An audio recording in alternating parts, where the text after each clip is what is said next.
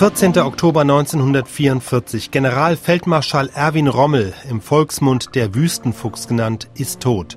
Offiziell gestorben bei einem Autounfall in der Folge einer Embolie. In Wahrheit hatte sich Rommel das Leben genommen, unter Druck gesetzt durch Hitlers General Ernst Meisel. Rommel war in Ungnade gefallen, nicht nur, weil er als verantwortlicher General die Invasion der Alliierten in der Normandie nicht verhindert hat, sondern vor allem, weil es Material gab, das ihn in Verbindung brachte zum Widerstand gegen Hitler und zu den Attentätern vom 20. Juli.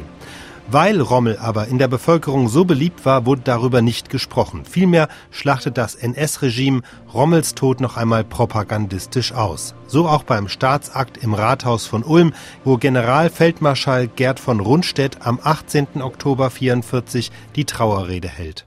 Der Führer und oberste Befehlshaber der Wehrmacht hat uns hierher berufen, um Abschied zu nehmen von seinem auf dem Felde der Ehre gebliebenen Generalfeldmarschall Rommel.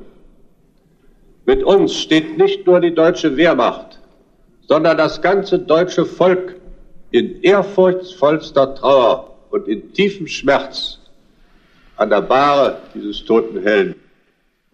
Darüber hinaus wird aber auch die uns feindliche Welt die Achtung einem Gegner nicht versagen können, der in Ritterlichkeit und soldatischer Größe stets das Schwert geführt hat.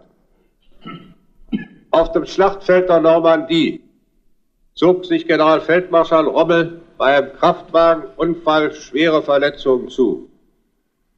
Ein hartes Schicksal riss den Feldherrn gerade in dem Augenblick von seinem Platze, als der Kampf sich seinem Höhepunkt näherte.